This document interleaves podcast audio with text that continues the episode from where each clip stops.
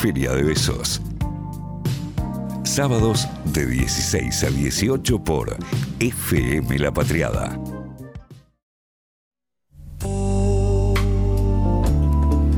Bueno, particularmente esto que arranca en Feria de Besos es un envión hacia la literatura, que es un campo, un circuito que nos encanta, lo vamos a decir, ¿no? Disfrutamos de las bellas y hermosas lecturas.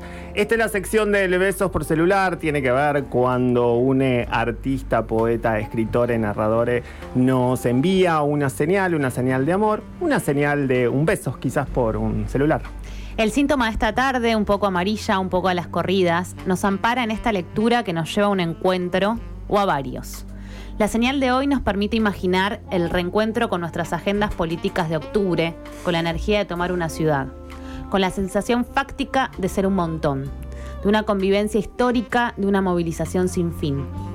Hoy, en Feria de Besos, compartimos el fragmento del cuento Dos chongas bajo una sombrilla, en la voz de su autora. Ella es activista gorda, cuentista y narradora.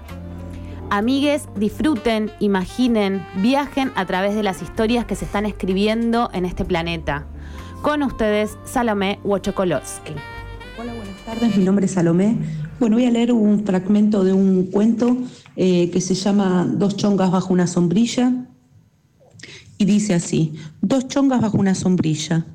La vi en la puerta del colegio número 76 durante el Encuentro Nacional de Mujeres en la provincia de Chaco.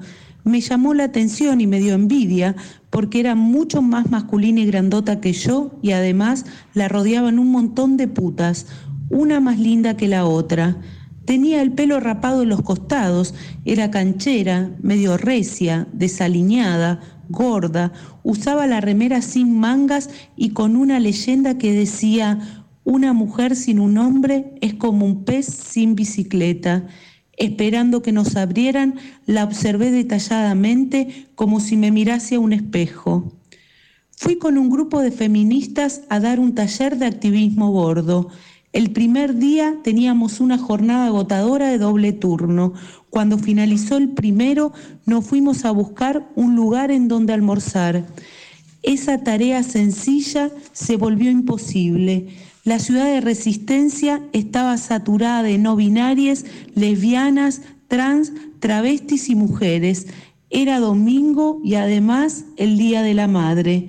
Después de dos horas recorriendo, encontramos un bar cerca de la plaza principal con un cartel que indicaba pollo con ensalada 70 pesos. Nos sentamos y pedimos una promo para cada una. Cuando llegó, no lo podíamos creer.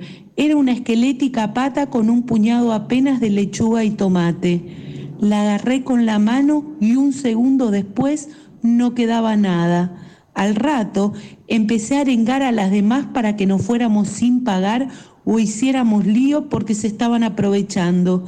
En vez de servirte un cuarto de pollo, lo separaban y te daban la pata o el muslo. En ese momento vi que pasaba caminando la chonga con otra chica y como no había mesas libres, las invité a sentarse con nosotras.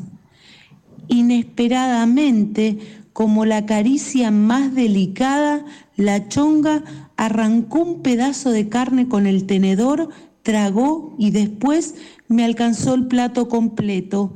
Para vos, dijo dulcemente y se produjo un silencio que duró más de lo que me hubiese gustado.